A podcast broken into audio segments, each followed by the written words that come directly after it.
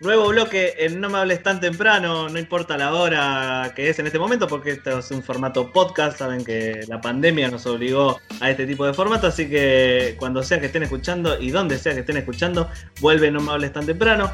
Y después de mucho tiempo, nosotros tuvimos sección deportiva el año pasado, en los primeros tiempos de No me hables, pero la dejamos de tener, básicamente porque aunque a Juan Manuel y a mí nos guste mucho el fútbol, no tenemos un gran conocimiento deportivo. Así que decidimos traer a dos especialistas eh, para que hagan la columna deportiva del programa, que hacía mucho que no teníamos deporte en el programa. Son los chicos de eh, nuestro medio favorito, nuestro medio favorito que es Globalonet. Del otro lado tengo a Agustín Palmiciano y al Duende Verde, los encargados de este medio deportivo que van a estar hablando con nosotros. ¿Qué tal, chicos? Buenas, ¿cómo andan? Juan, ¿me escuchas bien por ahí? Bueno, se escucha, se escucha. Sí, se escucha un poquito cortado, pero no importa. Vamos a hacer que avance. Hay que adaptarse a este nuevo método, vieron, de, la dinámica grabación, Skype y, demás, que no es lo mismo, pero bueno, no queda otra. No, no queda otra. Esto iba a ser, o, o, era así, o era versión teléfono, o era versión grabada, porque los los chicos viven muy lejos y, tienen que manejar su imperio de comunicaciones, así que por ahí no podían venir al estudio y ahora estamos con el Skype. Y del otro lado tenemos a El Duende Verde, ¿qué tal? ¿Qué tal? Buena cuarentena, muchachos, ¿cómo andan? Bien, Bien, bien, todo bien. Y bueno, como le decíamos al público del otro lado, nosotros desde que empezamos el programa no tenemos sección deportiva, así que más o menos eh, queremos que nos digan, desde que empezó la cuarentena, que más o menos coincide con, el tiempo en que empezó esta nueva temporada del programa, hasta ahora, ¿qué fue lo que pasó en materia deportiva? ¿Qué afectó el coronavirus? Hagamos así como un breve resumen. Bueno, eh, por empezar, eh, lo que ocurrió con esta pandemia en la que estamos metidos todos en el mundo es que nos sorprendió y eso no, es ajeno al ámbito deportivo. De hecho, en Argentina hace una semana un poquito más se había terminado la Superliga, que había sido consagrada eh, como campeón Boca. En la última jornada se superó este, a River, dejándolo en el segundo puesto. Y una semana después se lanzaba la Copa Superliga, que es una cuestión de un torneo que se hace por, por una cuestión de, de calendario. Y ahí comenzó, comenzó acá el tema del aislamiento y se decide disputar la primera fecha sin público en ninguno de los estadios y una vez finalizada la fecha el campeonato finalizó. A partir de ahí em, comenzamos a ver noticias en todo el mundo. Eh, no sé, en la NBA en Estados Unidos eh, apareció la noticia de Rudy Gobert, eh, figura de Utah Jazz, que se contagió. y así en todos los deportes. una semana antes también la UEFA Champions League. La UEFA Champions League Sí, sí. Para antes, de, pasar a, otro deporte. Creo que acá en Argentina, eh, más allá de las eh, decisiones gubernamentales de la cuarentena, una de las eh, de, los, grandes del momento, digamos, el momento donde realmente caímos en la cuenta de que esto iba en serio, fue con la suspensión del fútbol. Como vos decías, se jugó solo una fecha, puertas cerradas, y en 127 años de historia del fútbol argentino es el primer torneo que se suspende después de solo jugarse una sola fecha. Sí, es verdad. Sí, sí. Eh, un dato de lo que de lo que estaba comentándoles era que, por ejemplo, en Inglaterra, eh, la ciudad de Liverpool no casos de coronavirus y disputó el partido de la Champions frente al Atlético Madrid y al día siguiente se dispararon de 0 a 50 casos y hoy Inglaterra es uno de los focos de Europa con mayores casos de, infecciones por fuera de lo que es España e Italia, que son quienes, quienes mayores casos tienen, pero a partir de un partido de fútbol. Entonces, es cosa que quizá ahora pasó, pasó de largo, ¿no? Pero recuerdan ustedes que en un primer momento acá en Argentina, River eh, se negó a jugar su partido con Atlético Tucumán, antes de la suspensión del fútbol. Se le exigía que se le quiten los puntos, que, lo manden a la vez de nuevo, un quilombo se armó. Claro, y ahora, ¿en qué quedará esa cuestión? Porque en, sí, en su momento, River incumplió con el reglamento, pero a su vez fue uno de los pioneros en el cuidado de la salud de sus jugadores, de su, su personal y demás, ¿no? Sí, medio, mira de quién te burlaste. Exacto. Sí, Como en este momento River estaba contramano de todos y ahora River quedó muy bien parado eh, en cuanto a una toma de decisión eh, priorizando cuestiones humanas antes que las deportivas. Sí, a lo largo del mundo hubieron protagonistas y eh, personalidades destacadas del deporte que se burlaron de esta situación. De hecho, Rudy Gobert se burló del coronavirus y Posteriormente fue el primer jugador NBA en, ser contagiado, el francés, figura de, su equipo. ¿Sabés que también esto le trajo, le trajo inconveniente con eh, eh que es el, compañero y la figura de los del Utah Jazz por la burla y porque eh, Michael terminó contagiando y se hablaba de que la salida de uno de los dos del equipo. Así que eh, no solo eh, tuvo problemas en los medios por, la burla que hizo en esa conferencia de prensa, sino que le trajo problemas dentro del equipo también. Sí. Y después se habla. ¿no? ¿Cómo, cómo? ¿Lo, multaron o algo por, por eso que hizo? No. No. Ya, ya demasiado con que esté enfermo, ¿no? Este, y después se habla se habla también este, de un montón de situaciones que se están poniendo en tela de juicio ahora, por ejemplo el tenis, hay quienes defienden que el tenis podría volver tranquilamente por la dinámica del deporte. Eh, la realidad es que la situación es atípica y no estábamos preparados para llevarla adelante por toda la, la estructura que hay para albergar cada uno de los deportes. Lo cierto es que esta situación, más allá de lo que es el deporte en sí de primer nivel que consumimos, nos afectó eh, desde las personas que salen a jugar y en los clubes de barrio también. Sí, eso del tema de los clubes de barrio, porque yo me imagino, ya de por sí se ven muchas noticias de eh, los clubes de la B para abajo, que no es lo mismo que la A, hay un abismo entre, entre los jugadores de la A y los jugadores de, el ascenso. Ahí sí la deben estar pasando duro porque si no cobran, eh, se le viene la noche. claro, lo que, lo que podemos aportar nosotros del medio y de, varias entrevistas que hicimos con jugadores del ascenso es que esto que decís vos, que del abismo que hay entre una categoría y la otra, tiene que ver con que los jugadores de ascenso son trabajadores y el fútbol eh, en esta pandemia pasó a ser un trabajo no esencial. Entonces, cabe la general de la ley como cualquier otro trabajador que hoy se encuentra con esa incertidumbre de saber si va a poder cobrar a fin de mes o no. De hecho, hay casos de jugadores que tuvieron que salir a trabajar de, otra cosa para ganarse eh, el dinero que necesitan para seguir adelante. Sí, bueno, ahí Agustín nos hablaba también de... No, ¿qué ibas a decir? Perdón. No, no, eh, que iba a sumar que no es solamente en el fútbol masculino, sino por ejemplo hoy una entrevista que dio a un medio de fútbol femenino la jugadora de la selección y el Rayo Vallecano de España, es argentina, eh, Yael Oviedo, dijo, eh, yo no me considero una trabajadora en comparación con gente que no tiene para comer, a mí mal, mal que mal me siguen pagando, y después tenemos otros casos, como decía Juan Manuel recién, a la pregunta que vos hacías, eh, es que tenemos muchos casos, como por ejemplo Sebastián Crivelli de, Temperley, que jugó en primera también, pero actualmente está en la, en B Nacional con su equipo, tiene que salir a hacer de, delivery porque no puede cubrir los gastos con, porque no le están pagando.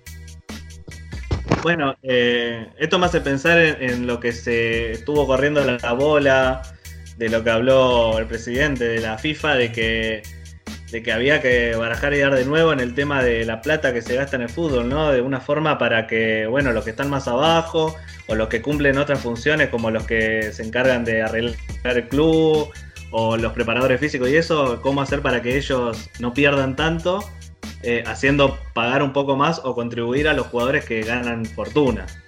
Bueno, en ese sentido y en, el marco más general y más de, primer nivel eh, deportivo, eh, tenemos como ejemplo lo que pasó en el Barcelona, cuando hubo toda una polémica en torno a, Messi, al plantel profesional de Barcelona en cuanto a la baja de, sueldo, que finalmente terminó eh, acordando con el club. Y eso fue como el primer caso que se supo a nivel internacional donde el plantel acordó una reducción salarial para poder eh, permitir la, subsistencia del club. Detrás de ellos fueron varios y aunque acá en América todavía no, ha habido casos resonantes, creo que Racing fue uno de los primeros, se estaba empezando a hablar, pero no hay grandes noticias en, ese sentido. Sí, Racing fue el primero eh, y después, por ejemplo, el, caso del último campeón, Boca Juniors, eh, no, no rebajó los salarios y después también tenemos en Europa como la Juventus de Italia, que los dueños es la familia Agnelli, que son los dueños de la Fiat, que están analizando, por ejemplo, de vender a Cristiano Ronaldo por una cuestión de, bueno, ¿qué hacemos? ¿Le pagamos a Cristiano Ronaldo o mantenemos a todos los empleados de nuestro club? Porque se genera un desbalance ahí que no te lo aporta el fútbol porque no está no, estás en actividad. Igual, igualmente creo que hay, una, hay lugar para una discusión más profunda porque bueno, en Europa los clubes son sociedades anónimas y acá en, nuestro país, en parte de, América Latina, no lo son. Entonces me parece que la dinámica y la administración es diferente. Pero bueno, tampoco hay certeza sobre la reanudación de la competencia, entonces eso hace más difícil el planeamiento a futuro de, lo que puede ser eh, la economía de un club. Sí, por ahora, bueno, por ahora eh, solamente la tele y los recuerdos que, nos da de cosas deportivas porque no podemos ver nada en vivo. Entonces, estamos, tenemos solamente los partidos viejos, están por todos lados ahora, ¿no? Hay como una fiebre. Sí, ¿Cómo? Sí. Perdón, no te escuché. No, hablaba de una especie de fiebre por eh, la memoria villa, por esos partidos históricos, por mundiales, por recuerdos. Sí, los canales, la verdad es que los canales eh, de aire, por ejemplo, Deporte B o la televisión pública, todos los días están transmitiendo un partido o más de los mundiales desde que se empezó la televisación masiva. Arrancaron con el Mundial 78 y hoy ya van por el Mundial 98. Después tenemos en otros, en otros canales de cable, ya de rol latinoamericano, que van transmitiendo más partidos, no solo de seleccionado nacional, pero es una constante debido a la inactividad que se, en la que nos encontramos. Una buena nota eh, como propuesta ahí para los productores del programa sería conectar con alguien que tenga eh, certeza dentro de YouTube y ver si no, si no se ha disparado también en la reproducción de videos deportivos eventos, deportivo en este caso, pero obviamente van a haber culturales y demás, eh, durante esta cuarentena. Vieron que las acciones de Netflix se dispararon, me imagino que la de YouTube no deben ir en, caso contrario. No, sí, me imagino, todos mirando todos mirando YouTube, mirando todos los servicios de streaming. Bueno, ahora, sin ir más lejos, eh, salió la serie de, Michael Jordan que la debe estar rompiendo. Y mientras, y mientras se dispararon este, las acciones y, la recaudación de estas empresas o como quieramos llamarle, de plataformas este, virtuales para, visualización de, videos o, series y películas, tenemos también los casos de la NBA, por ejemplo, que perdió 12 mil millones de dólares el deporte estadounidense y la NBA 2.400 millones desde ese disparate. Sí, en, Estados Unidos, donde las grandes eh, ligas de Estados Unidos, son eh, la de béisbol, la NBA y la NFL, tienen reuniones casi semanales y los comisionados de cada una de estas, de estas ligas eh, con el presidente Trump, que como sabemos es más abierto a la idea de la no suspensión de actividades, y se va reprogramando, porque ahí hay un un choque de intereses entre los jugadores que se niegan a participar de, los eventos deportivos y las franquicias y los dueños que están presionando por todos los medios para que la actividad eh, se reanude. Se habla de domos, se habla de aislamientos especiales, de jugar la temporada en un solo lugar, pero bueno, obviamente todas estas ideas chocan contra, eh, eh, contra la posición de los jugadores. Por otro lado, la NFL fue la única, el único evento deportivo que se hizo en tiempo y forma fue el draft de la NFL que se realizó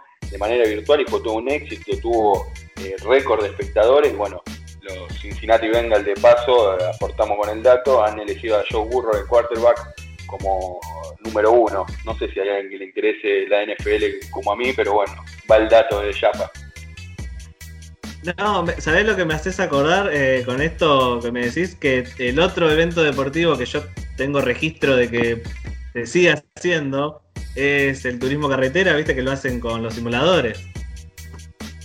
Sí, hay como, como un, obviamente una reactivación de todo lo que es el deporte virtual, algo que venía creciendo, pero que ahora ha quedado en primera plana y mismos jugadores profesionales están participando y demás.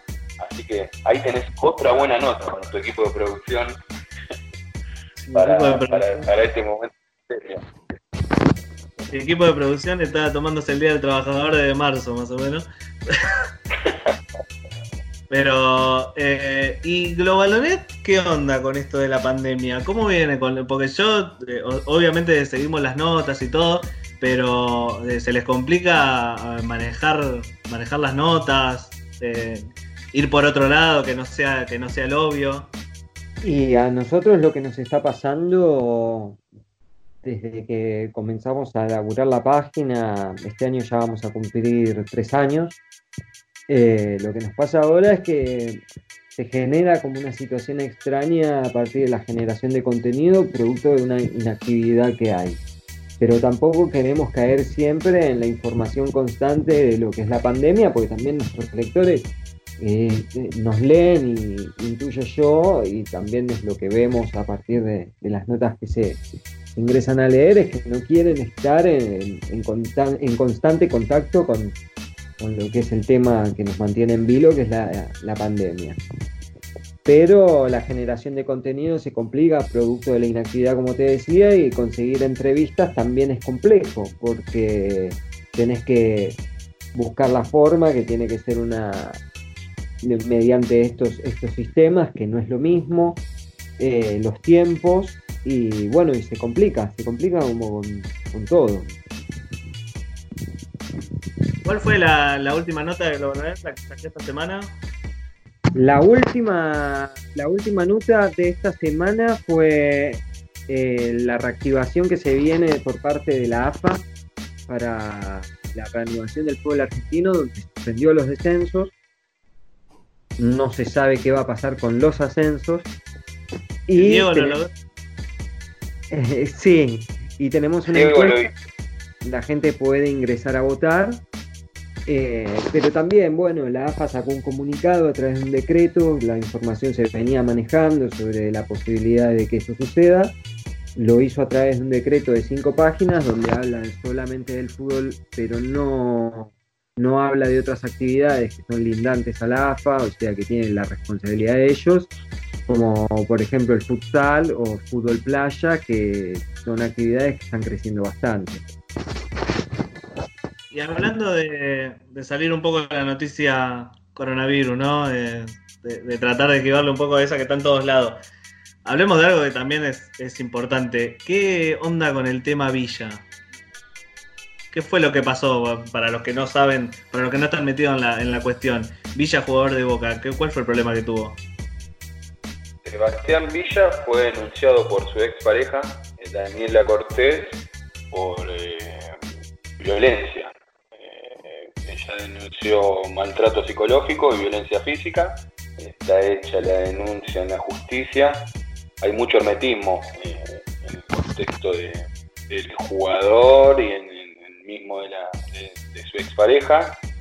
Boca emitió un comunicado esperando que la justicia eh, haga su trabajo, pero lo que me parece más destacable es nombrar la postura de Vélez.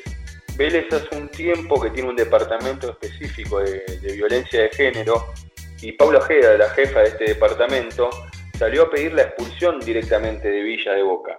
Así que es un tema que en el fútbol es nuevo, eh, Vélez es un pionero, más allá de esta situación particular de Villa, ha pasado en, Racing con el caso de, Cristaldo también. Hay que ver qué postura toman los clubes y si esto se hace a nivel general o, es solo Vélez peleando contra los molinos de viento. Creo que porque también en muchos casos, creo que mismo con el de Cristaldo y con otros jugadores, eh, hay casos donde se quita la denuncia, la propia, la propia mujer quita la denuncia, entonces ya el tema, listo, desapareció. Y a otra cosa. Eh, lo que ocurre es que también hay una parte por presión de los clubes, pero yo quiero detenerme en algo que me parece importante. Eh, Boca tardó mucho en emitir un comunicado. Eh, lo único que salió fue un tuit de un dirigente diciendo tolerancia cero ante esta situación. Sí. Me parece que en la realidad... Que, que se criticó mucho de la... Claro, este, me parece que ahí como que hubo un desfasaje, pero no es el primer antecedente que tiene Boca ni el fútbol, como estábamos diciendo, pero por ejemplo Boca vende a Rossi, el ex arquero, un poco por cuestiones deportivas, pero también porque había tenido un caso de denuncia bastante fuerte. Lo venden a la MLS, el fútbol estadounidense, y cuando llega, por pedido de los propios hinchas del club donde había sido vendido, no pasó la revisión médica ni siquiera porque le rebotaron el pase por tener un caso de violencia. Eh, en el caso de Villa también lo que podemos agregar es que Villa se fue a vivir a la casa de Juan Ferquintero, el jugador de River Plate, que posteriormente, bueno, Donofrio y Gallardo intervinieron y hablaron con el jugador y le dijeron que... Ah, y ahora no se sabe dónde está. Me parece importante lo que decís, Saúl, con respecto a, la postura de la MLS. Y me parece que esa es la, la, clave de la cuestión en el sentido de que la decisión ante estos casos, más allá de la postura firme que tiene que tener cada club, debería ser de la AFA. Por eso hago hincapié en, el periodo de Vélez y me parece que la normativa debería ser a nivel AFA y de ahí para abajo para cualquier club, Boca, River, Vélez o el ascenso. Armar un protocolo deben tener tiempo, ya que no hay fútbol, y, tener en cuenta esta clase de cuestiones para que no quede en, la determinación de cada club, siempre sea un reglamento a nivel nacional del fútbol argentino sin duda. Sí, la veo jodida acá que no, pueden programar un partido. Pero bueno.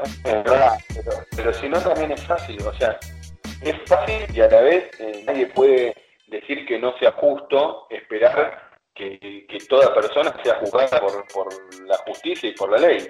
Pero en estos casos tan delicados debería haber normativa general para, para no quedar eh, a, la decisión de dirigentes de fútbol que poco tienen que conocer de este caso, de este tipo de cuestiones. Sí, y que no, y que lo importante no sea si el jugador es de un equipo denominado grande o un equipo denominado chico, de la primera división o de la última división. Que la AFA actúe de oficio eh, ante estas situaciones. Eh, bueno, chicos, estamos acá hablando con Agustín Palmiciano de Donde Verde, eh, las dos cabezas de Globalonet, nuestro medio favorito para informarnos de las noticias deportivas y todo lo relacionado al mundo del deporte. Eh, nosotros siempre decimos cuando hablamos de Globalonet en el programa que es información allá, de, más allá de las canchas, porque no solamente hablan del juego, sino que hablan de todas estas cuestiones que envuelven al juego, ya sea los casos de de género o otros deportes que por ahí no se tocan mucho acá, como decía Duende Verde, la NFL, el básquet, etcétera. Así que bueno, chicos, un gusto tenerlos acá hablando de cuestiones deportivas, informándonos un poco. Por favor, eh, díganos, díganles a los oyentes que están del otro lado eh, algo sobre Globalonet, dónde encontrarlo, qué, qué están haciendo. Bueno, nos pueden encontrar en todas las redes sociales, tanto Twitter, Facebook como Instagram. En Instagram somos arroba globalonet.web. En Instagram, en Facebook somos Globalonet y en Twitter somos Globalonet también. Así que Nos pueden encontrar en cualquiera de esas plataformas y nos pueden leer ingresando a www.globalonet.com. Exactamente, y mañana, mañana se va a estar. Sí, grande. No, decía que ya lo dijo el jefe, que ha dicho eh, perfectamente las direcciones virtuales. Yo nada más quería cerrar eh, aprovechando la oportunidad para agradecer obviamente a ustedes, al chico del programa, y para recomendar a la gente que no se pierda, que algo dijimos, pero que no se pierda de Last Dance, el documental sobre los Chicago Bulls y Michael Jordan, porque no solo muestra por dentro lo que fue lo que fueron esos Chicago Bulls, sino que tiene detalles de la vida personal y de los protagonistas que son imperdibles y a todos los que amantes del deporte tienen que verlo, tienen que verlo porque explica el deporte como nadie puede hacerlo. The Last Dance, ¿no? ¿Se llama? Last Dance, el último baile. Es sobre eh, la última temporada de Jordan en los Bulls es mucho más que eso, es mucho más que eso. Es sobre, sobre el deporte, sobre la mentalidad deportiva, sobre la competitividad, sobre obviamente los personajes, sobre el dinero, sobre los dirigentes, sobre la familia. Es espectacular y van solo cuatro capítulos. Ah, veo. Vemos que te gustó. Me encantó. Eh, Agus, ¿algo, ¿algo para cerrar? ¿Algo con lo que quieras cerrar? Les agradecemos este, ahora desde mi parte también, les agradecemos por el espacio, por la difusión y bueno, esperamos encontrarnos cada semana para hablar un poco más de, todo lo que va ocurriendo. Bueno, chicos, muchas gracias eh, de nuevo por estar acá con nosotros. Agustín Palmiciano, Duende Verde, el señor Ferrera del otro lado también. Eh, quiero darle un poco de crédito, no le he decidido Duende Verde todo el tiempo. Eh, Globalonet presente en No Me Hables Tan Temprano, que vuelve a tener columna deportiva. Eh, muchas gracias chicos por estar ahí. Recuerden, Globalonet pueden encontrar en las redes como arroba globalonet bajo web, ¿era? En Instagram.